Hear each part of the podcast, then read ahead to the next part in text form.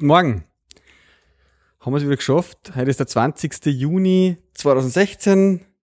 Ihr hört die Episode Nummer 88 vom Donau Tech Radio. An den Mikrofonen ist wieder der André. Hallo. Und der Tom. Ähm, ja, letzte Woche ist uns wieder was dazwischen gekommen.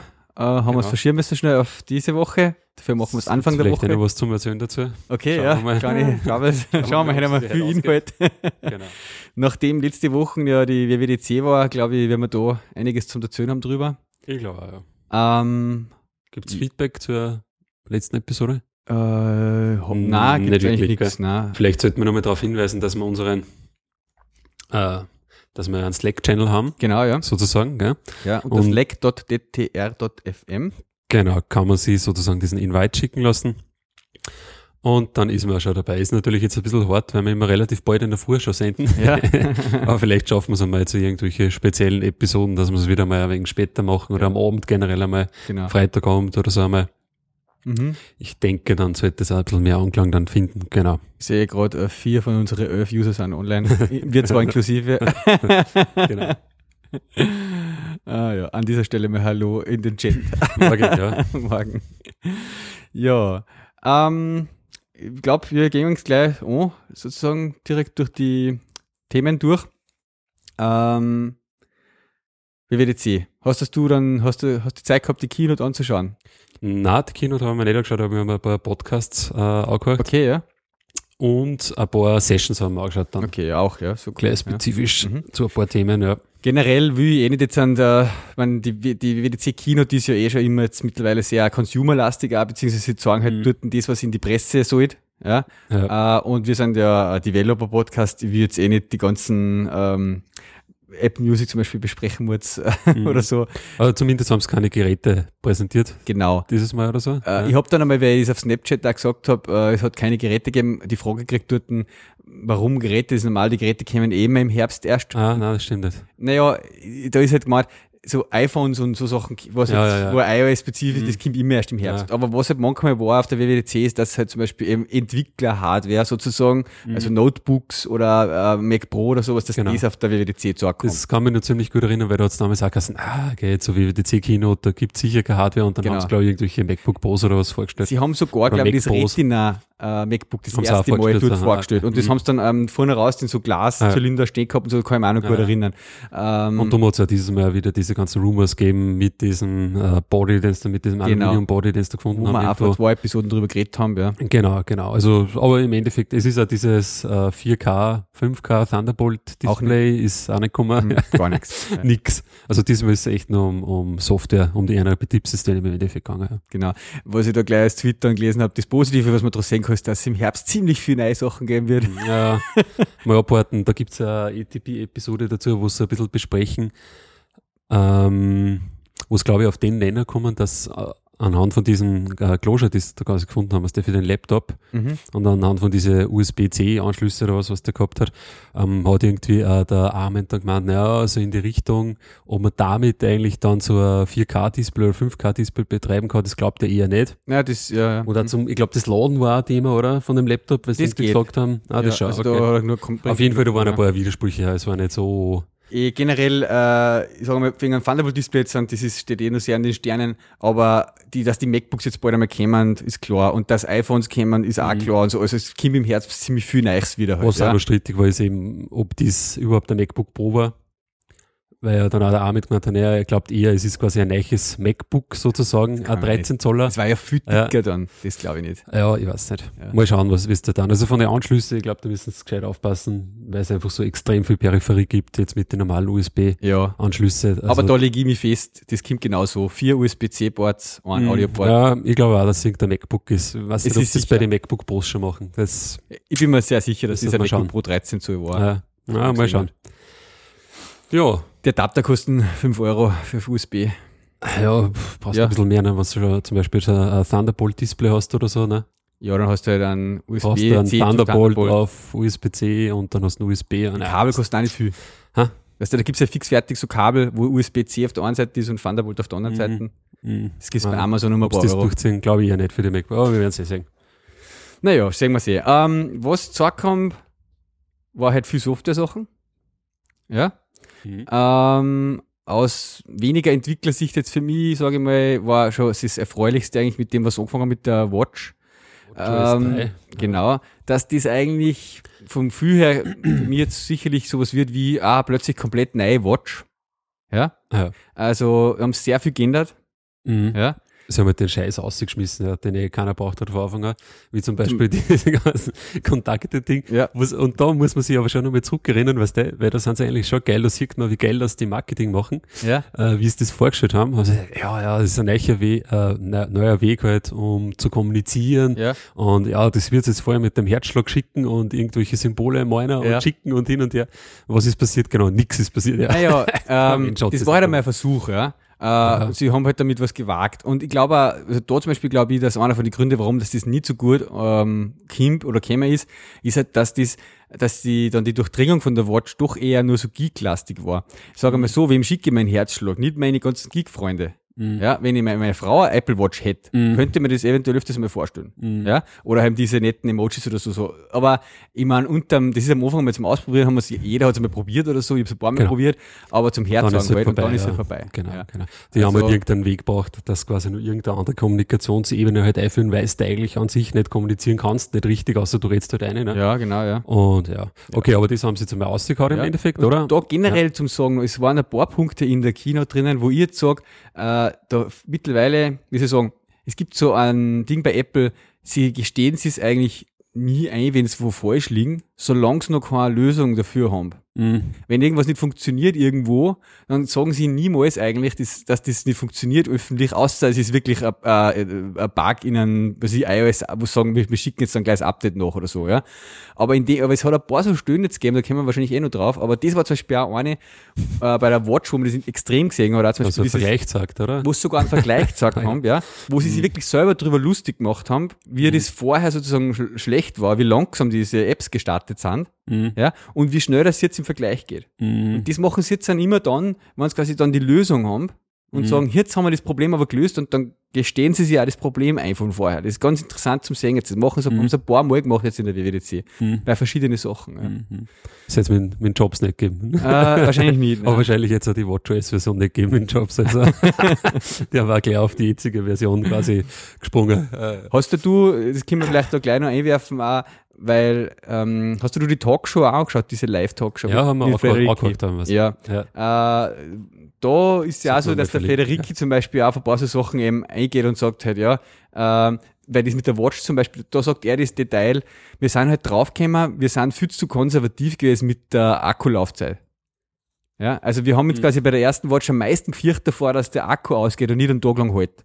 Genau, Ja. ja. einer halt, dass er einen Tag lang halt. Und da haben sie Genau, und da haben sie übers Ziel Ziel hinausgeschossen, weil du am Ja. Ende immer nur 50, 40 Prozent Akku über hast, wenn du ins Bett gehst sozusagen.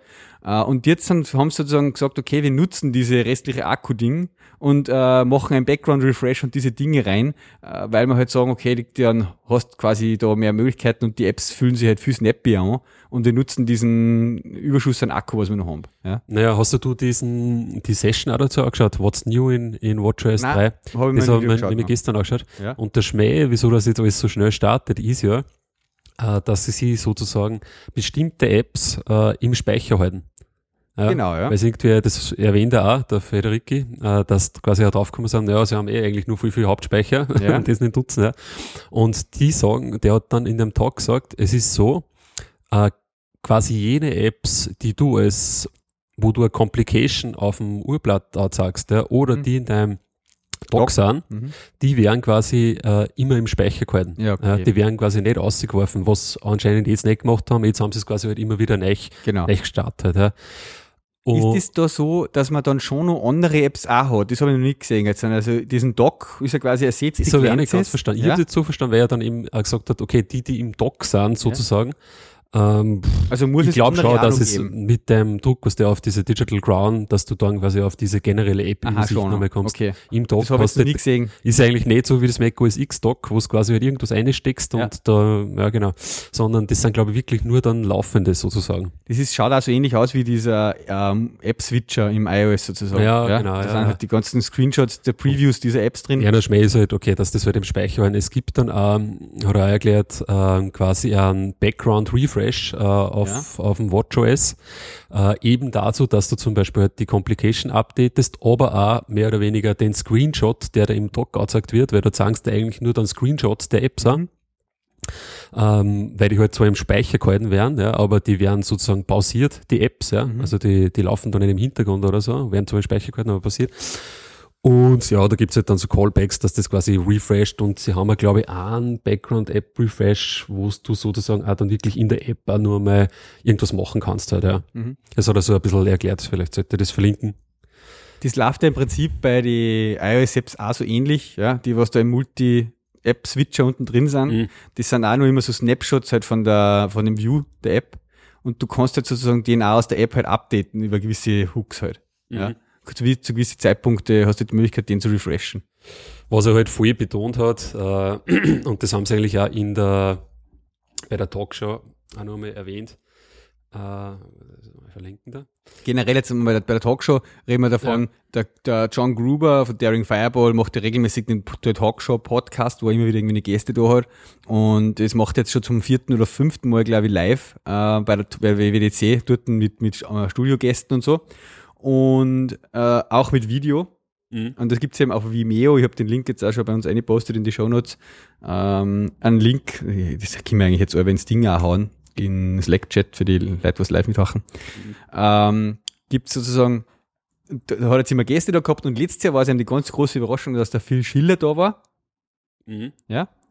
Und heuer war nicht nur der Phil Schiller da, sondern auch der Craig Federici und die drei haben sozusagen auf der Couch ein bisschen gequatscht. So. Mhm. Ja, also war echt sehr cool. War für mich dann noch Samstagabend noch ein Fußballspiel, habe ich mir das noch nicht Ja, ja. genau. ja. Ja, was er halt voll betont hat, war, ähm, sie haben sich quasi selber diese, dieses Limit gesetzt, äh, dass der Benutzer innerhalb von zwei Sekunden im WatchOS sozusagen Dinge erledigen kann. Also ja. Mhm. Und da haben sie gesagt, naja, okay, wenn dann die App schon irgendwie 30 Sekunden braucht, nein, das haben sie nicht gesagt, aber wenn die App halt schon so lang zum Starten braucht, ja, ist das halt sinnlos irgendwo. Mhm. Und das hat auch der im, in der Session quasi auch nochmal voll betont und naja, man soll sich jetzt wirklich Gedanken machen, wie schaut sozusagen der Workflow aus, welche Informationen sagt man in der App halt zuerst. Da hat er auch so ein ähm, Beispiel gesagt, ich glaube, vom, äh, von der Herzfrequenz, zur App, die oder Herzfrequenz anzeigt, dass du quasi nur die Nummer am Anfang mal anzeigst, ja, und dann kannst du das mit so Animationen äh, die Nummer quasi links aufziehen und nur zusätzliche Statistiken anzeigen und so. Ja. Mhm. Mhm. Also das haben sie voll betont, dass das halt äh, ganz wichtig ist, dass du relativ schnell im Endeffekt in diese App halt dann einstellen kannst. Ja. Aber diese Geschwindigkeit, glaube ich, erreichen sie eigentlich nur mit dem Schmäh, dass das, dass sie einfach nicht gestartet werden müssen. Ja. Genau. Also ich glaube, dass vom halt. Starten her wahrscheinlich wirst du das dann auch noch so haben, Ja. aber die laufen halt dann. Was ich da noch aufgeschnappt habe, ich weiß nicht, war das in der State of the Union dann, ähm, da haben sie auch kurz über das WatchOS 3 geredet, ähm, dass halt jetzt auch wichtig ist, oder dass man, wenn man als App-Developer was macht, dass man immer, dass man einen konsistenten Status und sagt.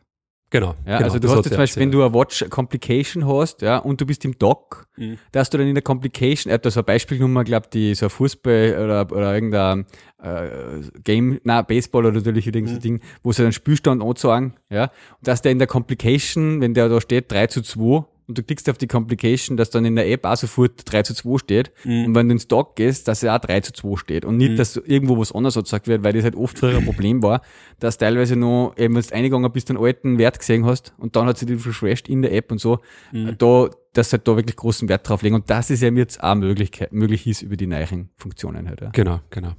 Genau, das hat er auch gesagt, ja. Mhm. Mhm. Ich habe Und- das einmal verlinkt, ja, kann man Ja. mal geben. Und weißt du gesagt hast, Fitness-Apps, die können jetzt auch, habe ich mich so aufgeschnappt, noch auf, wirklich auf die Real-Time-Heart-Rate-Sachen zugreifen. Mhm. Und nicht nur immer alle paar Okay. Minuten ein Update kriegen. Ah ja. Mhm. Jo, ähm, aus iOS, iOS 10 Sicht gehen wir, oder haben wir noch so Watch was?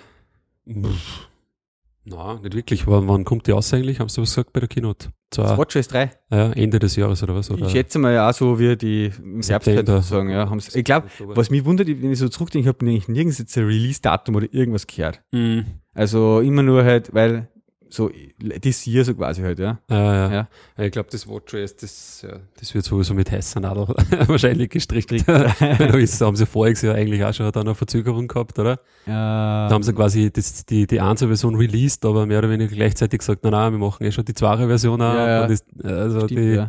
die müssen da gescheit Mhm. werkeln im Hintergrund, glaube ich. Stimmt, weil wir haben eigentlich jetzt an der sozusagen immer nur die erste Generation Hardware seit einem Jahr und Mhm. ähm, die dritte OS-Version jetzt dann, ja.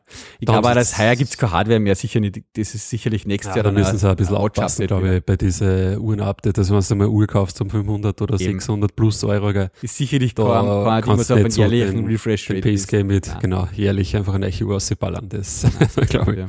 Mhm. Ja, ähm, dann iOS 10. Oder Mhm. war das so die Reihenfolge? Ja, machen wir iOS 10 zum Schluss, machen wir noch gar macOS vorher. Okay. Äh, das war witzig, weil ich hatte ja vorher schon die Rumors gegeben mit macOS. Ja, Mhm. klar geschrieben macOS, dass das jetzt Mhm. umbenannt wird von OS X. Und ganz am Anfang, wir haben alle live äh, in der Firma immer mit dem Slack halt mitchattet und so weiter und haben halt geschaut und jeder hat dann gesagt, was, am Anfang haben sie so kurz die Betriebssysteme aufgezählt, da haben sie aber nur OS X gesagt. Ja, das Ja. haben sie im Podcast auch gesagt. Ja. Und dann ja. erst zum Schluss, erst wie dann macOS gekommen ist, hat halt der Craig dann nochmal die Zeignummer, wirklich diese Umbenennung halt auch zu erklären, warum. Haben sie Mhm. so ein geiles Slide auch gehabt, wo alle OSs untereinander Mhm. geschrieben waren und das OS X so ausgestanden ist rechts halt, ja. Mhm. So eine typische Apple-Folie auch. Also das X gibt's quasi jetzt nicht mehr. Genau. Namen, Ne? Da Gibt jetzt nur noch Mac OS. OS, ja. Und Sierra ist quasi die nächste, die 10, 12 sozusagen dann. Genau, ja. macOS Sierra heißt. Ja, was, hat Ähm, sich, was tut sich bei macOS? Äh, Siri gibt's jetzt auch, macOS, wie schon lange Ja, gerumort war jetzt auch. Ja, äh, mit ganz eigenartige, was so gesagt haben in der Demo mit diesem Suchen und dann in der Notification äh, Center dort ablegen, irgendwie die Suche und so. Ich weiß jetzt nicht, ob das viel Sinn macht jetzt an. Ähm, ja, was ich ganz interessant gefunden habe, aus Entwicklersicht jetzt wieder, Mhm. ähm, sie haben jetzt das, das aufgehoben, diese Regel, dass man sozusagen Cloud, also iCloud-Sachen, ja, gewisse nur nutzen kann, wenn man über den Mac App Store ausliefert. Mhm. Ja? Okay. Äh, CloudKit und Push-Notification und so weiter hast du bis jetzt nur nutzen können, wenn du der App auch über den App Store distributed hast. Über den Mhm. Mac App Store am Mac. Mhm. Und viel Regeln, die es für den Mac App Store gibt, ja, äh, wie jetzt zum Beispiel Sandboxing und so, haben wir in letzter Zeit dazu geführt, dass die äh, Leute halt einfach am Mac App Store mehr und mehr verlassen haben. Ja. Und diese Apps von diesen Leuten, die das über ja, Webseiten oder so direkt distributieren, haben halt alle diese Sachen nicht nutzen können. Ja, und das haben sie jetzt aufgehoben. Das ist eigentlich auch ein ziemlich äh, interessanter Schritt von Apple, dass da dann so quasi auch jetzt nochmal, ja, sie sozusagen ähm, Mhm. das trauen, beziehungsweise halt einfach diese, diese Offenheit sagen und sagen, okay, Ja. schaut's her, wir verstehen das, äh, es ist nicht möglich, das so alles, diese Regeln zu befolgen, die wir da Mhm. vorgeben und äh, aber wir denken halt, dass das trotzdem eine super Sache war, wenn sie das nutzen können und ja. Es war generell so ein bisschen so ein Pattern gell, in dieser, in der ganzen, bei WatchOS wahrscheinlich noch nicht so richtig, gell, aber dann auch beim iOS und so, Mhm. dass da relativ viel halt jetzt öffnen, ja. Ja. Und, und da ein bisschen neue Wege, Wege beschreiten. Ich schaue mir da gerade noch was da sonst noch nicht, weil ich habe nämlich ehrlich gesagt von Mac OS 6 fast nichts mitgekriegt. Mhm. Das irgendwie Fotos haben sie aber geschaut, oder? Ja, Ah, mit der Gesichtserkennung. ja, das ist, Das können wir auch- vielleicht generell Oh, dann noch ein bisschen drüber reden. Das betrifft der iOS auch, äh, diese, äh, ich habe so einen eigenen Punkt ganz am Ende noch aufgeschrieben, diese, diese ganzen äh, AI-Sachen, was sie jetzt auch machen. Mhm. Ja, Okay, Wo das kommt dann nicht bei iOS 10 auch, sozusagen. ja, oder? genau, ja. Ah ja, genau, diese, diese Geschichte da mit äh, Apple Pay on- in the Web. In der Web, ja. Kannst du das machen? Ja. Übrigens, weil du gestern gesagt hast, New Relic ist nicht gegangen bei dir in Ja. Safari, bist du auch Safari, Safari unterwegs jetzt wieder, oder? Ja, ja, ja. Weil ich war- schnell ist, ja. Ich bin jetzt auch gerade mal letzte Woche zufällig gewechselt, unabhängig, ja. Das ist so schnell, das ist ein Wahnsinn. Ja. Ich bin jetzt Also- auch seit einer Woche wieder Safari unterwegs. Also eigentlich habe ich lange jetzt wirklich mit dem Firefox über alle meine Bookmarks alles ganz falsch eingearbeitet, aber der Firefox ist einfach schon so zart. Also Ja, auf dem Mac. Also ich habe jetzt immer Chrome Der hergenommen, iOS aber ist er eigentlich relativ gut, finde ich. Safari aber, Firefox kommt ähm, auf zum Testen. Boah, am Mac ist er echt. Da fällt mir noch interessant, das ist schon, weil wir es letzte Woche auch gehabt haben, Mhm. äh, mit dem Safari, Ah, könnte man auch noch diskutieren. Ja, das Ding haben sie dann noch hergezeigt, oder? Auto-Unlock mit Apple Watch. Das habe ich gar nicht aufgeschrieben. Ja, das ist ja mein, auf das, das ist mein Das Lieblingsfeature. erzählt er nämlich dann auch im, im Podcast, gell? Ja, Da wow, das ist ja voll genial, ja. Das, also das funktioniert nicht irgendwie über die Cloud oder irgendwie so, Ja, ja, ja. sondern das ist quasi nur lokal sozusagen, wenn die erkennen, du bist in der Nähe Also was heißt grundsätzlich? Auto-Unlock ist, dass man mit der Apple mit Watch der Apple Watch. sein genau. Mac anlocken kann. Genau, Ja, wenn die in der Nähe ist sozusagen. genau. Ähm, grundsätzlich sehr cooles Feature, taugt mir voll. Mhm. Ähm, und dann hat er, er erklärt ihm diese Security-Sachen, die da dahinter stecken. Das, Mhm. ich, das hat der Federico in der Talk geschrieben. Ja, genau. Und da gibt's ja dieses, ich meine, das habe ich noch nie so, Gott, grundsätzlich ist mir klar, wie das funktioniert, aber das sind ja Sachen, was bleibt bei NFC immer annörgeln zum Beispiel, Mhm. dass es so quasi eine, wie nennt man das, äh, eine weitergeleitete, ähm, so, dass du sozusagen sowas vorwarten kannst, Mhm. ja, und dadurch sowas hacken kannst. Das heißt, irgendwer ja irgendwo anders ist, Mhm. könnte sozusagen über eine- Brücke, wenn die Datenverbindung steht, ähm, die Karten zum Beispiel von einem anderen, der NFC hat oder was, anzapfen, die über die Datenverbindung zu dem Gerät weiterleiten, mit dem du das, was du hinholst zum NFC-Terminal Mhm. und dann sozusagen die äh, Karten verwenden, obwohl der gar nicht vor Ort ist. Ja. Da gibt's auch irgendwelche äh, Präsentationen und Demos, die das zeigen, dass jemand halt mit einem Android-Gerät Gerät sowas hackt Mhm. und die NFC-Karten ausliest, von wem der was daneben steht. Ja.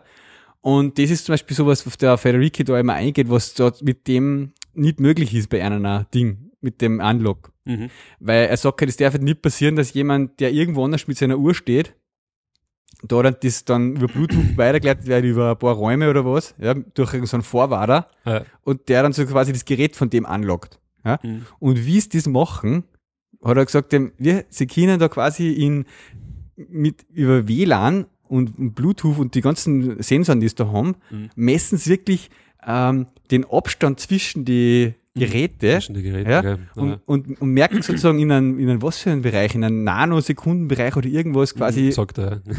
den, den, äh, dass, ob das Gerät sozusagen zu weit weg ist. Und wenn es lang dauert, das Signal hin und her schicken in beide Richtungen, Mhm. dann sagen sie schon, das geht nicht, du bist zu weit weg. Mhm. Ja. Also, äh, Ja, krass, ja, stehen viele Überlegungen dahinter, gell? Das, äh, voll krass. ja, mal schauen. Hoffen wir, dass das funktioniert, was der, Ja. diese ganzen äh, Geschichten, so wie das Text-Forwarding und, und was weiß ich, was hat's da alles gegeben? Also- Call-Forwarding und Genau. äh, funktioniert ja teilweise dann.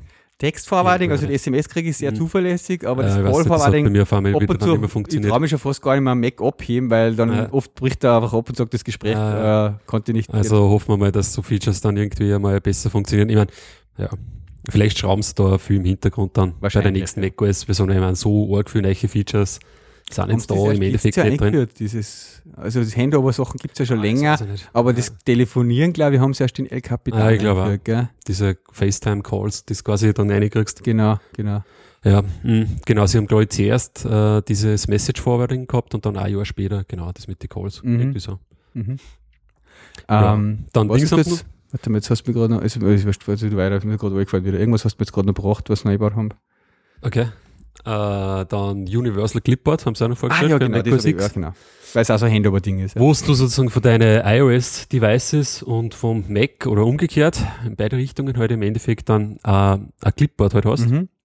Weiß ich nicht, ist das auch, nein, ist nicht in der Cloud, gell? Das ist quasi auch wahrscheinlich dann übers WLAN, oder? Oder gehen es da über iCloud, ich weiß nicht. Das bin ich mir jetzt nicht sicher. Hab ich, das habe ich nicht im Detail es gesagt. jetzt bei dem, also bei dem Unlock, Auto-Unlock haben sie sicher gesagt, dass nichts über Cloud Genau, geht. das geht lokal nur, ja. Bei Clipboard weiß jetzt keiner, ja, genau. Und ja, genau, wo du quasi halt äh, beim Mac zum Beispiel irgendwas kopieren kannst und dann einfach beim iOS hergehst und ein Paste machst und dann ist, hast du quasi das vom, vom Mac. Ja. Haben sie es hergezeigt in der Präsentation, wie das ausschaut? Also In der State of the Union haben sie ist das mit den normalen Befehlen einfach sagst, Ja. einsetzen oder Paste und Genau. dann ist auf einmal einfach das da. Ja. Okay.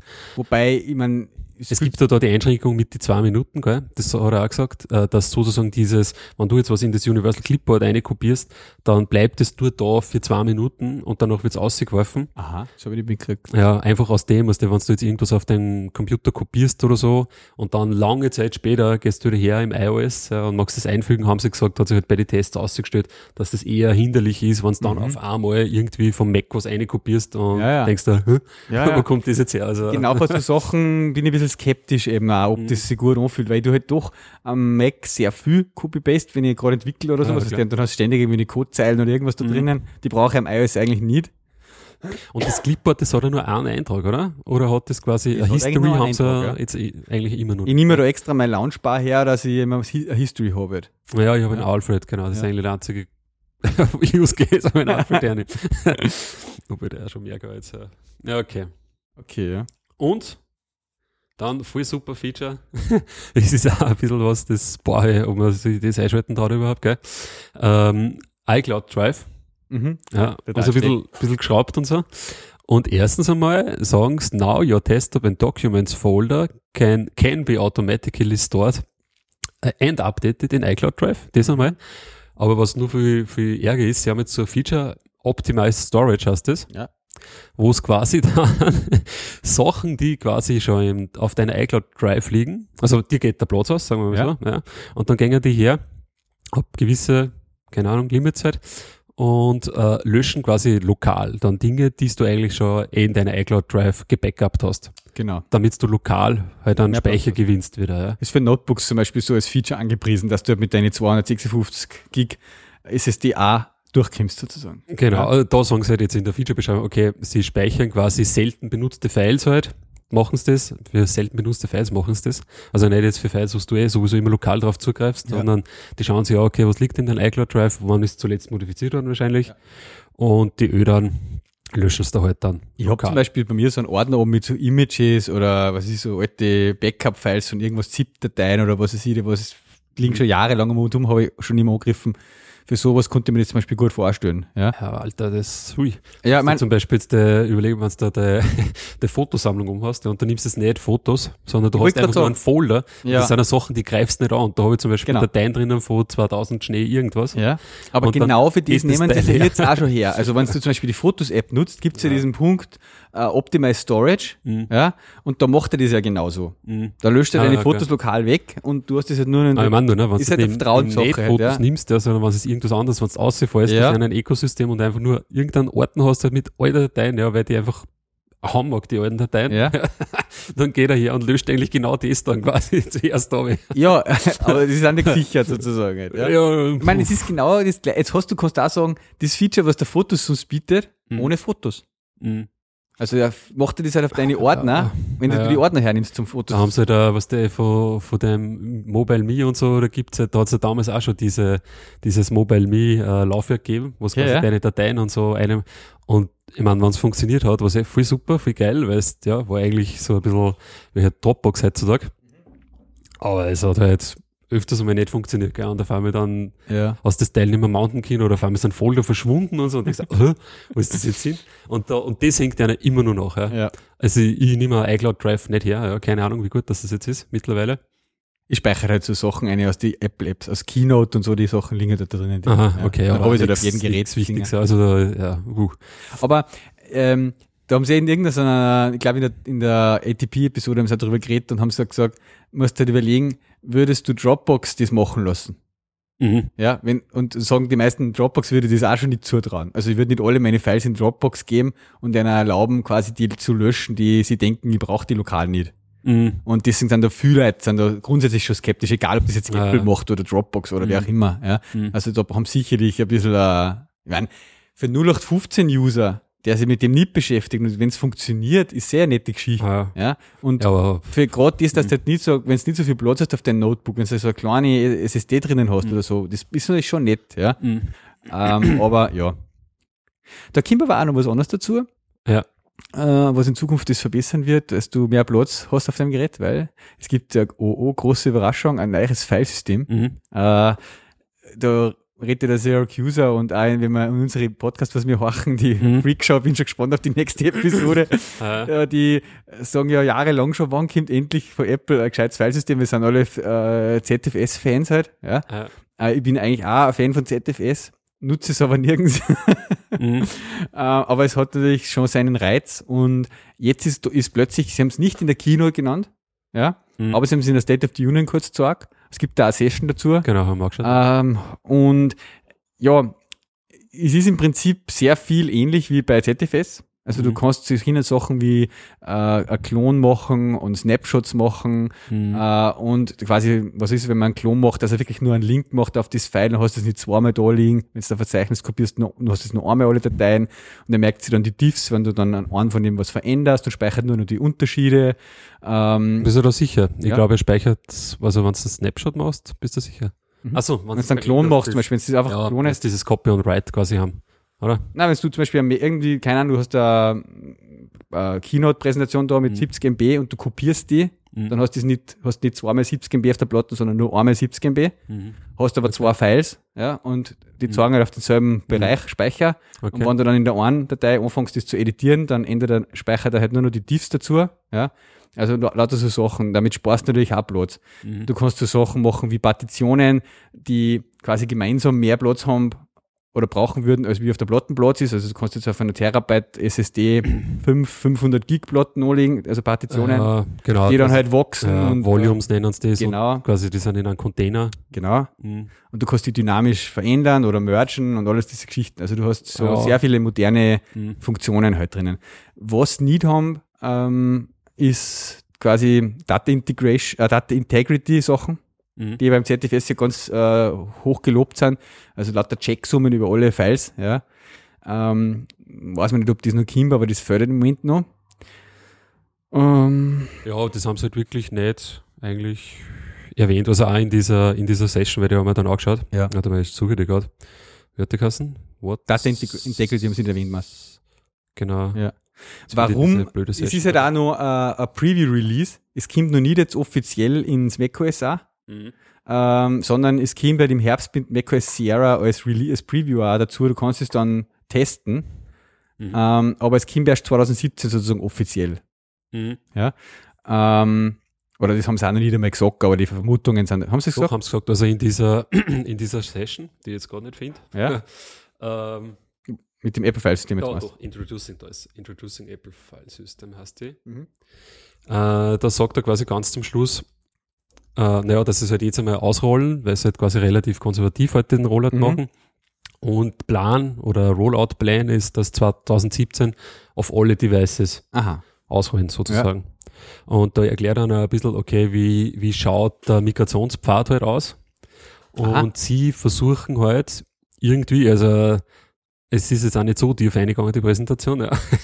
sie versuchen, dass das für den Benutzer komplett transparent machen, wahrscheinlich während der Installation dann von irgendeinem Mac OS Betriebssystem, was dann einmal kommt, ja, wandeln sie quasi die Partition um Mhm. und sie verlangen nicht vom Benutzer, hat er gesagt, dass der sozusagen seine Dinge backupt, den Partitionstyp dann oder irgendwie eine Mhm. neue Partition macht, Dateien umeinander kopiert, also das machen sie mal halt sicher nicht, sagt er. Muss auch so sein, weil es kommt ja auf alle Geräte. Also auf der Watch, auf dem iPhone, auf dem iPad, überall. Das heißt, und auf der Watch kann keiner eine Partition anlegen und das kopieren und so. Das heißt, es muss ja auch auf der Watch on the fly deine Partition umwandeln können in ein Apple-File-System. Genau. Ja, Genau, und das passiert halt bei irgendeinem Update jetzt dann einmal dann. Ja. Genau. Und jetzt ist, äh, ja, er hat das auch hergezeigt äh, in dieser Präsentation, äh, wie das Snap, also es gibt dann auch so eine Utility Command, das heißt Snapshot Utils, Mhm. so wie HD Utils und das Ja. Zeug gibt's ja äh, bereits. Das kommt dann eben mit macOS Sierra mit, musst du dann schon eigentlich wirklich äh, Snapshots über das Tool halt anlegen kannst. Mhm. Und ja, hat er halt ein bisschen hergezeigt, ja, wie, wie das dann funktioniert. Das wird ja voll geil für die Time Machine. Ja, Ja. ich meine, er hat ja gesagt, so, es ist quasi so, dass wenn du jetzt dieses Snapshot machst, dann ist sozusagen der Zustand ab dem Zeitpunkt, wo halt der Snapshot gemacht wird, ist quasi dann ähm, eingefroren. Mhm. Äh, er hat das dann hergezeigt, er hat einen Snapshot gemacht und dann zum Beispiel einen Ordner wieder gelöscht, ja, und dann verändert sich aber die, die Größe, die Datei, die freie äh, Größe deines Laufwerks halt nicht, Ja. weil der Snapshot halt eigentlich nur genau so da liegt, mehr oder weniger. ja. Mhm. Uh, ja, mal schauen. Ich weiß so nicht, wie das, äh, du kannst dann auch diese Snapshots mounten, das hat er auch gezeigt, ja. Also du hast das, er hat quasi über eigenes Laufwerk ein eigenes Volume halt eingemountet Ja. sozusagen und dann kannst du read-only auf den Zustand halt im Snapshot, äh, im Snapshot zugreifen. Mhm. Mal schauen, ja, wahrscheinlich machst du eine Time Machine so, ja, dass der den Snapshot macht und quasi irgendwie umschiebt dann, ja, Genau. auf das, ist ja dann extern auf irgendeiner Festplatte. Ja, weil Ja. jetzt muss sie immer lauter Hardlinks anlegen, bevor sie es kopieren auf kann, Ja. sozusagen. Ja. Ja, das sagt er dann bei den Dingen, die es nicht unterstützen jetzt. Also sie unterstützen nicht, dass du der der Bootlaufwerk jetzt zum Beispiel mit APFS ähm, formatierst. Mhm. Äh, und sie unterstützen keine Hardlinks. Halt also du kannst es nur nicht für äh, Time Machine Drive quasi halt Okay, benutzen. Ja.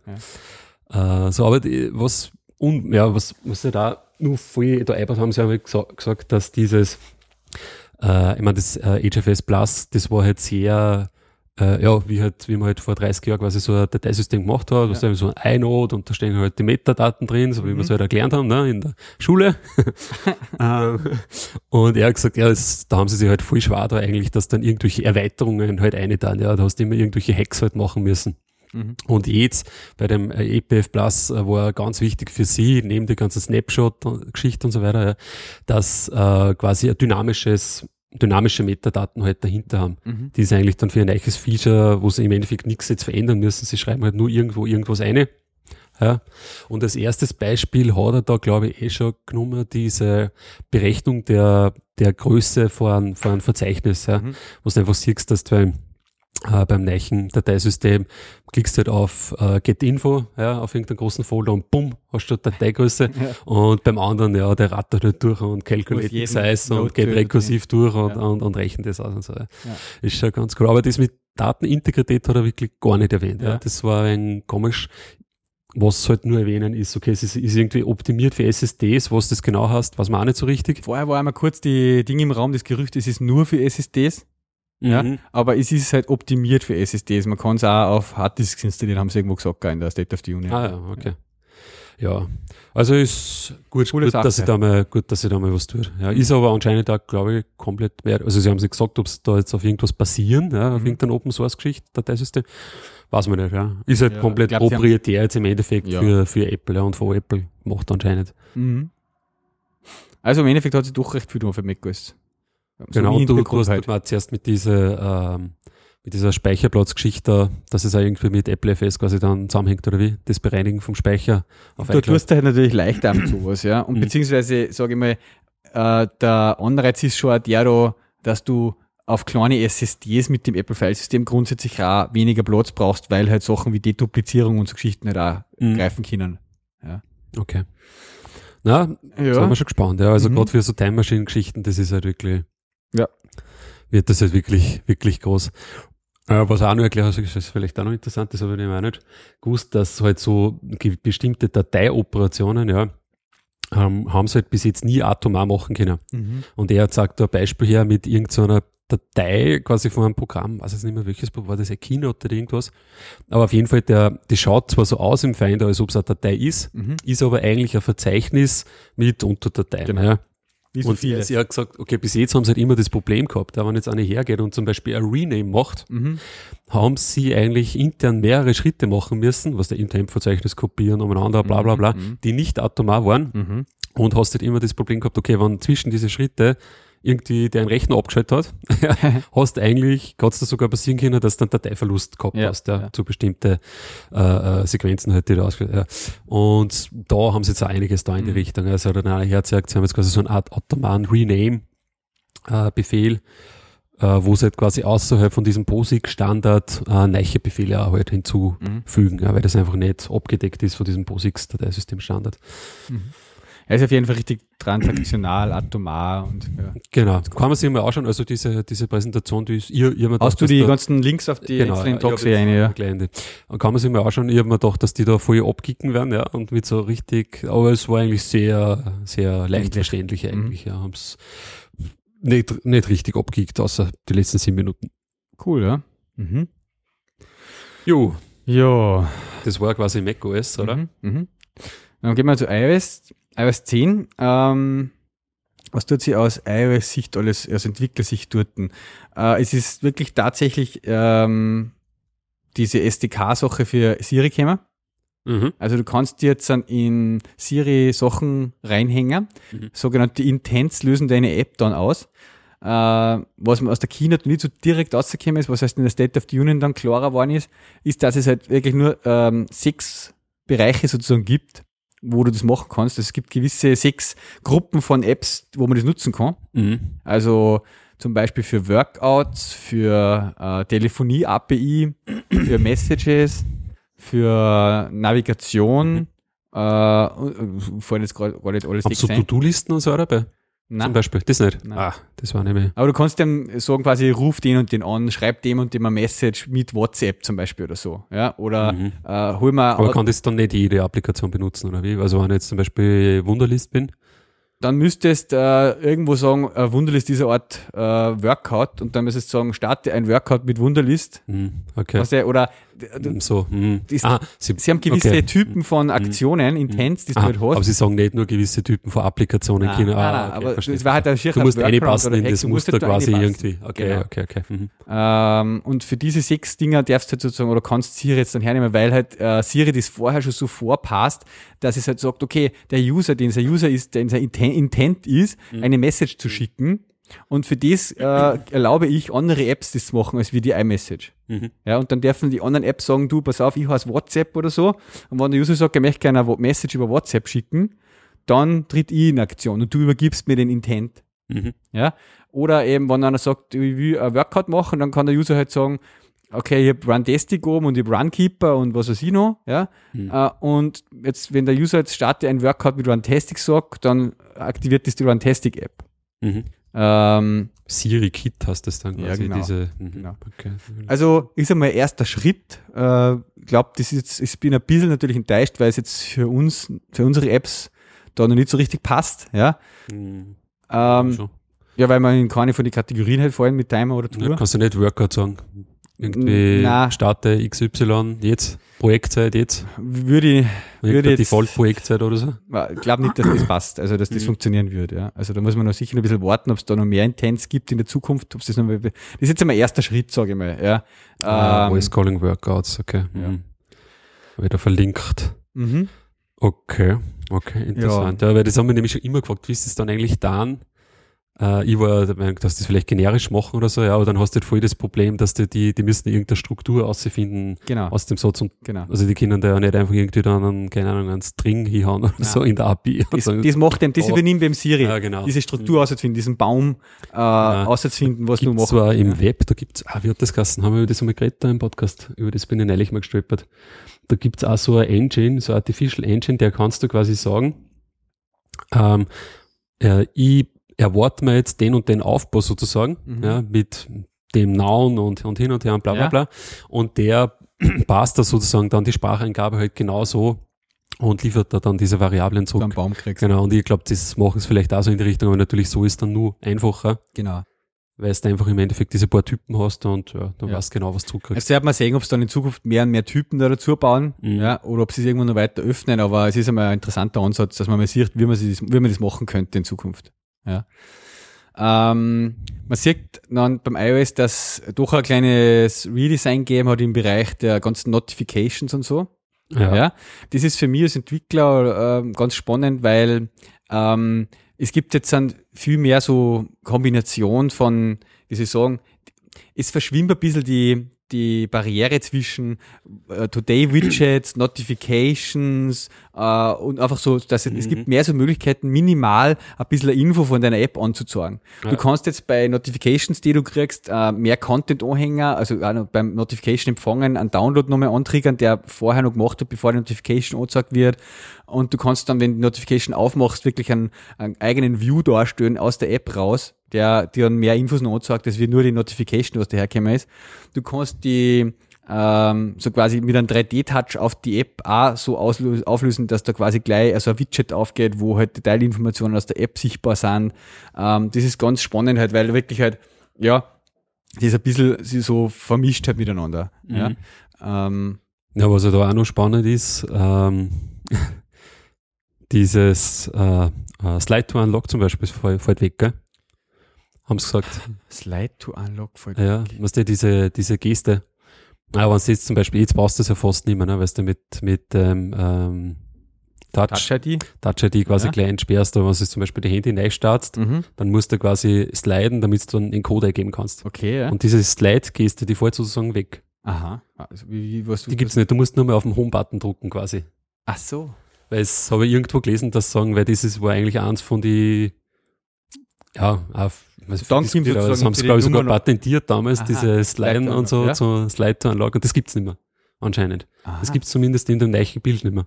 Okay, also das heißt, wenn man keinen Code eingeben hat, sozusagen kann man mit dem Home-Button das Gerät einfach entsperren. Irgend, ja, da wird Oder wahrscheinlich ist der das Code nur, halt man noch kommen. Ne? Also Oder ist das nur dann weg, wenn man, wenn man Aber ich einen glaube, das Slide-to-Unlock gibt's einfach nicht mehr in dem Sinn. Du musst einfach nur, du drückst quasi auf den Button? Ja.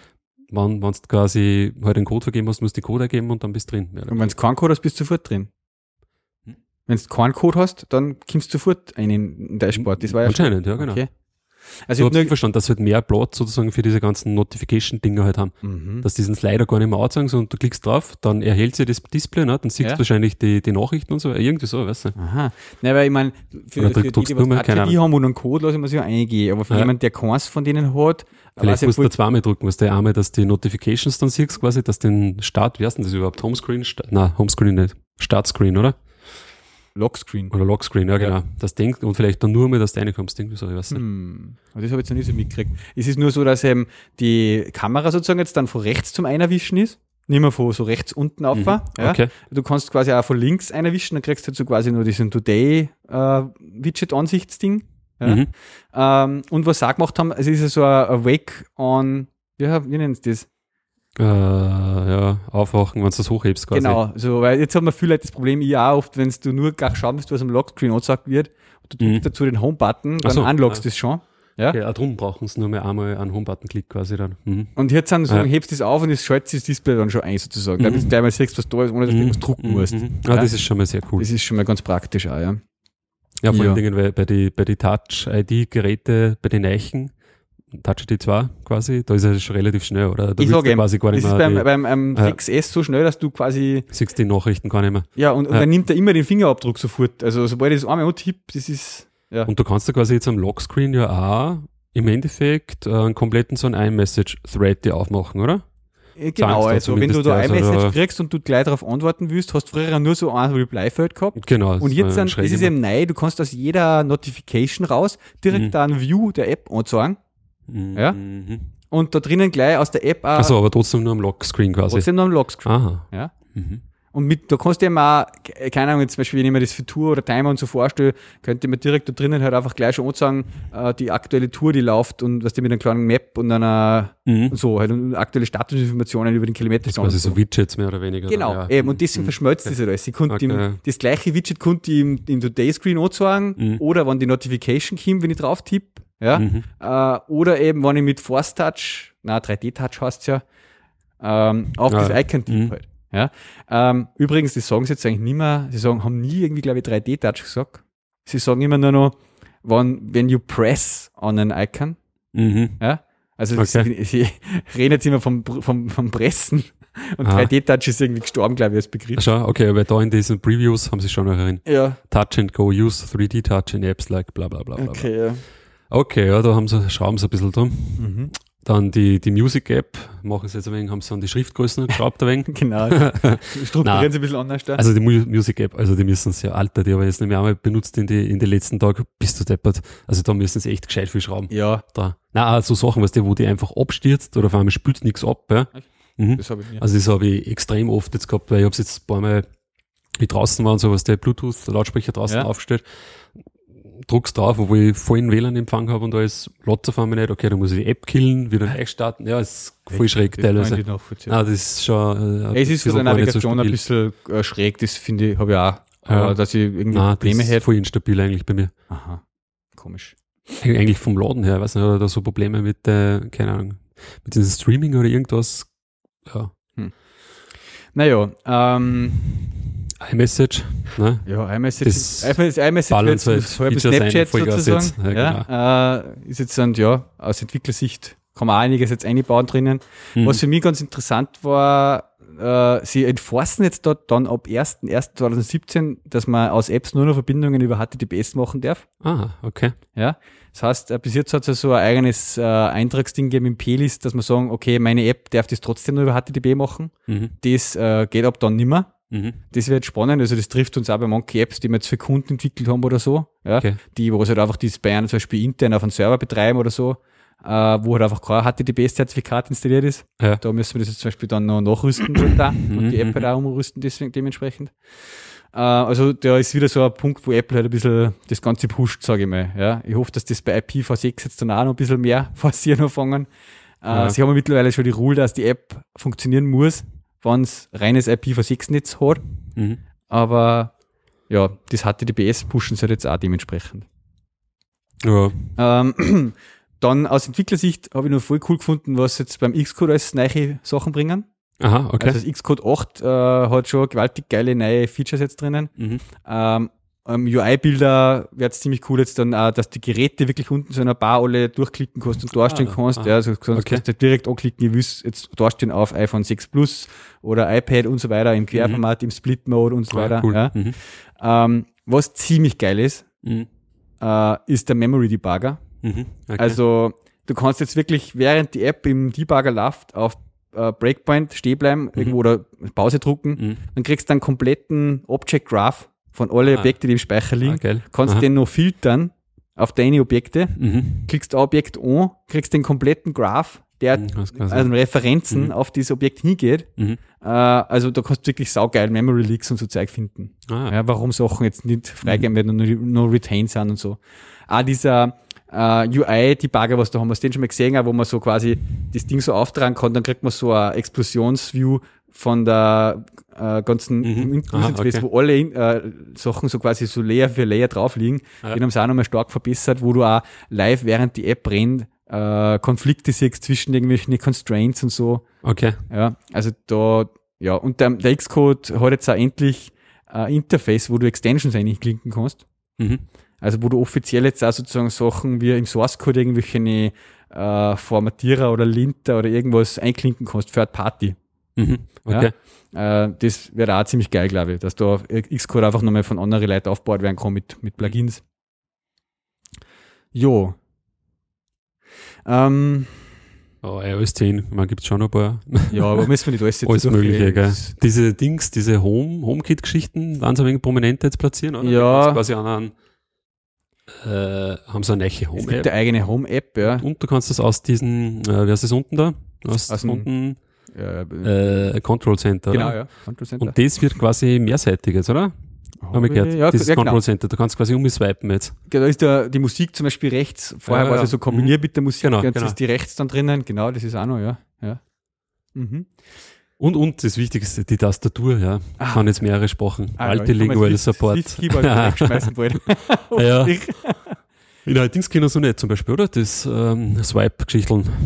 Nein, nein, aber das nehme ich auch nie her. Na, was, aha. Der, also es Mir funktioniert stört ja beim eigentlich Swift schon Keyboard jetzt oft, dass das kein Ding hat. Äh, Das ist mir zuerst einmal so richtig aufgefallen. Kein, ähm, zum Diktieren.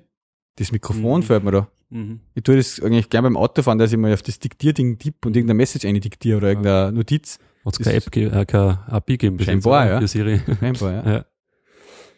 Naja. Ähm, was wollen wir, wir haben ja wir haben ja schon mit der Zeit so weit fortgeschritten, wie viel haben wir denn schon? Naja, wir sind noch keine Stunde. ähm, wir haben noch so viele Themen. Aus der WWDC aus, äh, noch eine Sache, was ich noch kurz drüber reden möchte, was ich vorher gesagt habe, diese AI-Geschichten. Mhm. Ähm, diese, das haben sie auch in der Talkshow erklärt. Ja, und haben sie auch viel Wert drauf gelegt, so quasi klarzustellen, was der Unterschied ist eben quasi bei allen diesen Sachen, wie das Google und Facebook jetzt macht, versus wie Apple sowas macht. Ja. Ähm, das haben sie recht witzig, auch der Ricky. So quasi, wenn jetzt zum Beispiel Fotos analysiert werden und Google sagt halt, ja, die laden wir alle in die Cloud, alle User-Fotos und dann analysieren wir es dort. Und dann stellen wir fest, ob da ein Baum drinnen ist oder ein, ein Berg und so. Ja, dann kann man nach Baum suchen oder nach, nach Pferd und so. Ja. Mhm. Und sie sagen, ja, das kann man auch am Gerät machen. Also Apple geht halt so den Weg, wir analysieren das alles am Gerät. Mhm. Und sie hat gesagt, damit das einmal lernen kann, dass man einen Baum und einen, und einen Berg und so, das kann man auch so. Wir haben so selber auch Berge gefunden. Wir brauchen nicht die ganzen User-Fotos von Berge. Äh, und dann sagt er halt, ja, das ist auch interessant, wie diese, die, diese, ähm, ja, sie haben mit Billionen von, also, nein, Bill- Billions, Mil Milliarden von Geräten draußen und sie nutzen nicht die Rechenbauer dieser Geräte Mhm. versus, dass man halt ein Gerät hat in der Firma, wo man in, Cloud, in der Cloud sozusagen das berechnet hat. Oder mehrere Server halt. Ja. Mhm. Äh, das ist ja eine interessante, spannende Sache, was da aufgeht. Die, der eine oder der andere Ansatz halt. Ja? Mhm. Noch weiß man es nicht so richtig. Mhm. Äh, und dann haben sie auch noch geil erklärt, eben dieses, was sie nennen, dieses Stichwort Differential Privacy. Mhm. Also ist ja, ich habe mir jetzt noch nicht im Detail alles angeschaut, es gibt da Wikipedia-Seiten auch dazu, zu Differential Privacy und sie haben auch so ein Slide gehabt in der State of the Union, wo es lauter so Formeln oben gehabt haben, so mathematische. Also da steckt wirklich ein mathematisches äh, Konstrukt dahinter, das halt zum Beispiel einfach erklärt sagt, äh, wenn fünf Leute jetzt zum Beispiel verschiedene äh, Infos halt über ihr Gerät zu Apple schicken, dann schicken sie es nicht immer genauso, wie es halt sozusagen sein ist, also nicht richtig immer auf ist, sondern zu einem gewissen Maße falsch. Mhm. Die Geräte liegen sozusagen. Mhm. Ja? Und über die Masse der empfangenen Daten kann man dann aber mit der Logik, die sie haben, wieder die richtigen Werte rausrechnen. Mhm. Aber nimmer von wem die richtigen Werte gekommen sind. Ah, Also man kriegt wieder eine richtige statistische Verteilung, ja, aber man hat vorher falsche Daten gesammelt von verschiedenen Leuten. mhm. Und dadurch weiß man nie, wenn man was kriegt von einem, ob Mhm. der jetzt dann quasi, sie nennen das, macht das State of the Union mit Spaces versus Tabs, äh, ob der User, also der Entwickler lieber Spaces macht oder Tabs. Mhm. Und wenn der eine sagt Tabs und der eine Spaces und der eine Tabs und der eine Spaces und der eine Mhm. Spaces, dann weiß man nicht, ob der wirklich Spaces oder Tabs mag. Mhm. Ja? Aber im Endeffekt durch die Umrechnung dann wieder mit einer Formel im Server, Mhm. können sie es statistisch wieder richtig auswerten. Mhm. Ja? Ja. Äh, und das finde ich eigentlich ziemlich geil, was sie da sozusagen für Bemühungen machen in die Mhm. Richtung. Wie viel sie da wirklich Wert auf diese Privacy Ja. halt legen. Ja, weil lange Zeit war das eigentlich gar nicht so klar, ne? durch das, dass ja die Webdienste und so haben, jetzt wie, wie iCloud und so, war das eigentlich, Ja. ich meine, okay, bis, bis das mit iMessage und so weiter angefangen Ja. hat, dann das gesagt haben, na, komplett verschlüsseln und bla bla bla. Aber davor hat es ja aufkassen, naja, Apple, super, ja, die haben ja im Endeffekt genau das gleiche wie Google und, und dann halt nur groß, aber jetzt Genau. eigentlich stellt sich immer mehr aus, dass die halt wirklich voll in die Richtung gehen, ja. ja, dass da keine Information ist irgendwie nach außen dringt trotzdem. Sie streichen das auch ständig halt hervor. Ich weiß nicht, wie oft das die sagen halt in einer Ja. Präsentation. Privacy, Privacy, Privacy, ja. Mhm. Ja. Finde ich spannend, ja. Jo, ähm, weißt du gerade kein Pass dazu zu dem Thema noch? Aber sind wir mit WWDC halbwegs durch, oder? Gibt's Nein, es Ich glaube, so- ja. Aber wir, wir werden wahrscheinlich auch noch ein paar ja Sessions alles über die nächste Zeit. Ja. Mhm. Vielleicht können wir wieder was einwerfen, was mir noch auffällt. Ja. Ja. War jetzt nur so schnell Überblick, was wir jetzt so machen können in einer Stunde. Genau, ich werde mir sicher ein paar Sessions, also ich, ich habe mir jetzt eigentlich zum ersten Mal ein paar WWDC-Sessions angeschaut. War eigentlich auch teilweise ein wenig überrascht, dass die trotzdem relativ einfach sind Mhm. zum Verstehen. Also oft nur ganz einen kurzen Teil, wo sie ein paar APIs herzeigen oder Ja. so. Und aber ja, aber trotzdem ganz gut gemacht eigentlich. Ja. Generell werden die APIs jetzt auch immer schöner, weil es jetzt mehr Ja. Swift 3, äh, die API-Design, da gibt es einen eigenen Vortrag, den haben wir auch noch geschaut. Ja, das habe ich Swift gestern angefangen, API ich Design in nicht fertig geworden. Ja. What's Ja. new in Swift 3, oder? Ja, und es gibt den eigenen noch API-Design in Swift, Ah, ja, wo sie quasi wirklich sagen, wie man die Mhm. APIs schreiben soll und so, Ja. dass die Swift-like halt sind. Okay. Ja. Ah, über Swift, ja, genau. Da gibt's ja auch irgendeinen Swift Package Manager, dann, gell? Sagt der Herr in dieser Ach so. Swift, Swift 3 Ding. Das hab ich nicht Ja, gesehen, ich ja. glaube nämlich, dass das eine externe Contribution eigentlich ist, Aha. aus dem Open Source Umfeld. Wen- den's- Den wollen sie jetzt aber im, im Xcode und so unterstützen dann Okay. mit Swift 3. So ähnliche Also, Cocoa-Bots. äh, ich glaube eher ähnlich so wie irgendein Bildmanagement-Tool. Mhm. Glaube ich, was der damit du die richtigen Versionen der, der externen Libraries und so herkriegst, irgendwie Aha, so. Das war ja So habe ich verstanden. Aber ich muss mir das auch nochmal, ich habe mir das gestern, da habe ich ausgeschaut, habe geschlafen. Schon ein bisschen mehr. Ja, da werden wir sicher noch, ich hab noch ein paar bisschen meiner Follow-up haben. gell? Ja. Mhm. Ähm, weil es zum Thema passt, die Treu-Software sucht einen iOS-Entwickler. Mhm. also Ja. genau mit den Themen, wenn man sich beschäftigt, was wir jetzt alles durchquatscht haben, und wenn dann die interessieren, äh, dann ist man genau richtig bei uns, glaube ich. Also ja, ich bin jetzt auch wieder voll motiviert, ich tue gerade wieder viel iOS-Sachen wieder machen und das, Mhm. so Sachen motivieren natürlich dann auch, wenn es die Sachen Ja, ja, es ist ja halbwegs schön zum Programmieren, oder? Es ist super. Also, so von den APIs und von der Dokumentation, das ist echt krass. Ja. Also das sieht man eigentlich ja oft nicht oder das kommt ja natürlich in der Außenkommunikation halt nie so um, ja, mit Mhm. dem kannst du jetzt aber ähm, was der eigentliche Unterschied ist, ja, zwischen dieser ganzen Android-Welt, ja, und der iOS-Welt und wie gut das eigentlich Apple die, die Qualität da durchzieht in, in so Dingen wie eben die Dokumentation oder Ja. APIs und so, Ja. das ist schon ziemlich krass. Mhm. Und das ist sicher ein Grund, wieso dass die einfach da, ja, Ja. so, so weit gekommen sind, ja. Ja. Das gibt's ja, gibt's ja coole Geschichten drüber, glaube ich, ja. Das, das ist eigentlich schon immer, dass das eigentlich schon immer gemacht haben. Mhm. Und ein, extra Leute engagiert haben, die eine Dokumentation dann geschrieben haben und ja. Die ist einfach echt durchgängig, auch die Dokumentation, Mhm. das Das ist schon schaut wild, auch super also- gut aus. Ja, ja. gut. Ja. Was hättest du nur für Thema gehabt? Ah, oh, ja, ja, ja. Ja, Wir ja. können noch kurz über die weil es ein bisschen aus dem, was anderes ist, aber weil du gesagt hast, Safari, Ja. äh, das fällt ein bisschen wie in die Webentwicklung rein. Ja. Äh, wir sind, oder mein Kollege, der Wolfgang, ist letzte Woche draufgekommen, dass es im Safari ein eigenartiges Verhalten gibt. Mhm. Ja. Und nämlich, wir haben sozusagen bei uns in der App die Möglichkeit, da ein PDF runterzuladen, Mhm. einen Bericht. Ja. Und wenn du das klickst, dann führen wir quasi vorher noch zwei Ajax-Requests aus für irgendwelche anderen Refreshes in der Page, für einen Table Reload und sowas, ja. Mhm. Und danach wird das PDF runtergeladen. Mhm. Und ähm, im in allen Browsern funktioniert das, nur im Safari nicht. So Safari ist der neue Okay. eh halt, gell? Ja. äh, sind wir auch, ähm, glaube ich, ja, der, der Mario, glaube ich, hat es in einer für Präsentationsvorbereitung in Safari probiert, für einen von unseren ähm, Webcasts. Mhm. Und dann sind wir draufgekommen, das liegt daran, dass da in dem Ajax, in dem JavaScript-Code halt wird quasi das eine Ajax aufgerufen und das andere und das läuft halt asynchron, ja. Mhm. Und dann wird Window Location href auf das PDF gesetzt zum Overloader. Okay. Und zu dem Zeitpunkt Mhm. glaubt der Safari oder sagt er halt, naja, das ist ein Navigationsaufruf. Der User klickt jetzt quasi, wie wenn du in der Navigation auf eine andere Page gehst, wenn du die wird umgesetzt, die Location, Mhm. damit pft, scheiße ich auf die ganzen Ajax-Requests, die da laufen, Mhm. ja, die ich Okay. mal ab, weil der User navigiert ja eh weiter. Der User geht ja eh woanders hin. Ich brauche ja die Ajax-Requests Ah, nicht mehr. okay. Ist ja klar, eigentlich ist ja logisch. Mhm. Ja? Äh, nur, dass halt dann, wenn der href gesetzt wird und das Ding zurückkommt vom Server, ähm, über Content äh, Dispose gesagt wird, das ist ein Download Mhm. und du bleibst bitte auf der Seite, ja, und du ladest jetzt PDF over, ja, Okay. das weiß er ja vorher nicht. Mhm.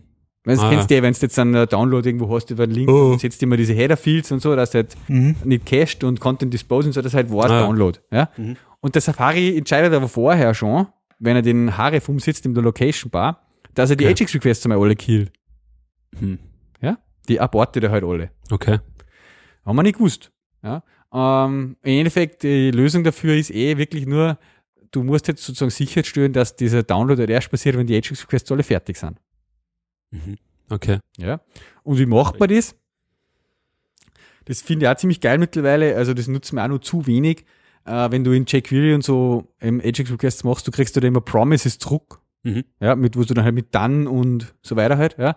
Und du kannst dir die ja, ja, wir, nutzen, wir, wir rufen ja teilweise in die Methoden das auf, aber dann da man mit dem Promise eigentlich nichts mehr, außer dass man halt dann in der Methode drinnen selber einfach mit dann irgendwas noch tun. Mhm. Aber du kannst dir den auch returnen, Ah, ja, und dann in die nächste quasi die Drohhänger, mhm. ja, und quasi die so in einer, in einer Chain halt abarbeiten. Mhm. Ja, und mit genau dem hast du dann einfach auch die Möglichkeit zu sagen, okay, erst wenn diese zwei Ajax-Requests durch sind, dann setzen wir das href um und machen den Download.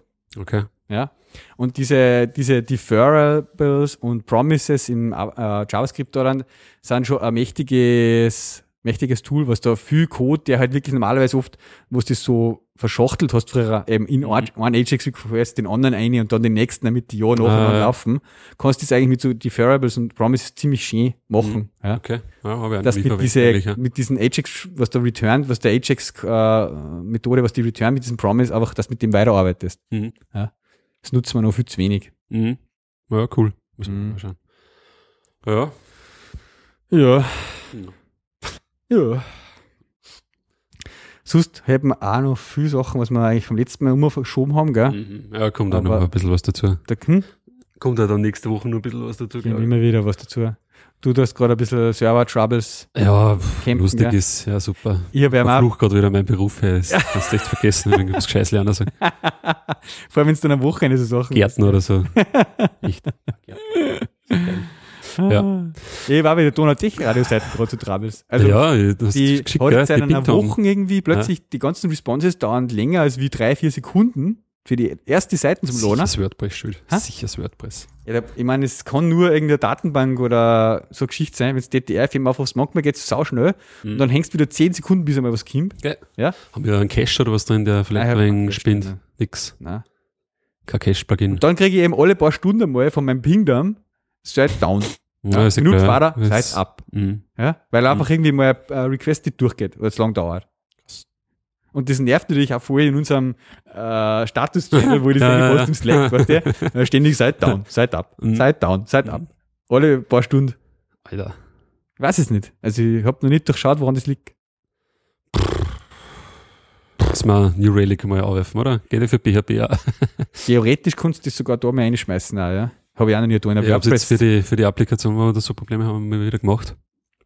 Mal schauen, ob da jetzt was rauskommt. Das probiere ich, glaube ich, echt einmal, dass ich New Relic in der Ist WordPress denn das bei New. Relic? Zahlst du pro Applikation oder hast du Du einfach zahlst nur pro einen- Server. pro Server? Okay. ja. Also wenn, Hm. wenn die Applications Also auf du Server sind, fast, ist es eigentlich- sonst wird es wegen teuer, wenn du das wirklich einen Monat laufen hast. ja, ich meine, kann ich mir einen Demo-Account mal holen für ein paar Tage. Da Mhm. habe ich in einer Woche sicher das eh. Ja, genau, stimmt. Da geht eh zwei Wochen, glaube ich. Mhm. Ja, wir sind die Baggen, die sind nur die Baggen gelegt.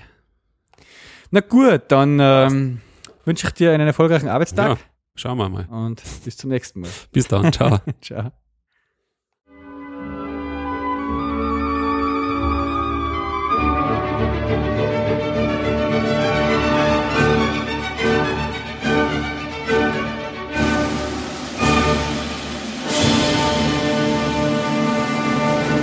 Das war eine weitere Episode vom Donatech Radio. Damit das Ganze nicht so einseitig ist, würden wir uns freuen, wenn ihr uns auf unserer Webseite DTRFM Kommentare hinterlasst. Ihr könnt uns auch auf Twitter unter DTRFM finden, auf Facebook unter Donatech Radio und sogar auf Google Plus. Der André und ich sind da direkt auf Twitter zum Erreichen unter A. Steingrer bzw. Thompson. Was uns irrsinnig helfen wird, wäre, wenn ihr unseren Podcast in iTunes mit 5 Sterne bewerten würdet. Danke fürs Zuhören, bis zum nächsten Mal.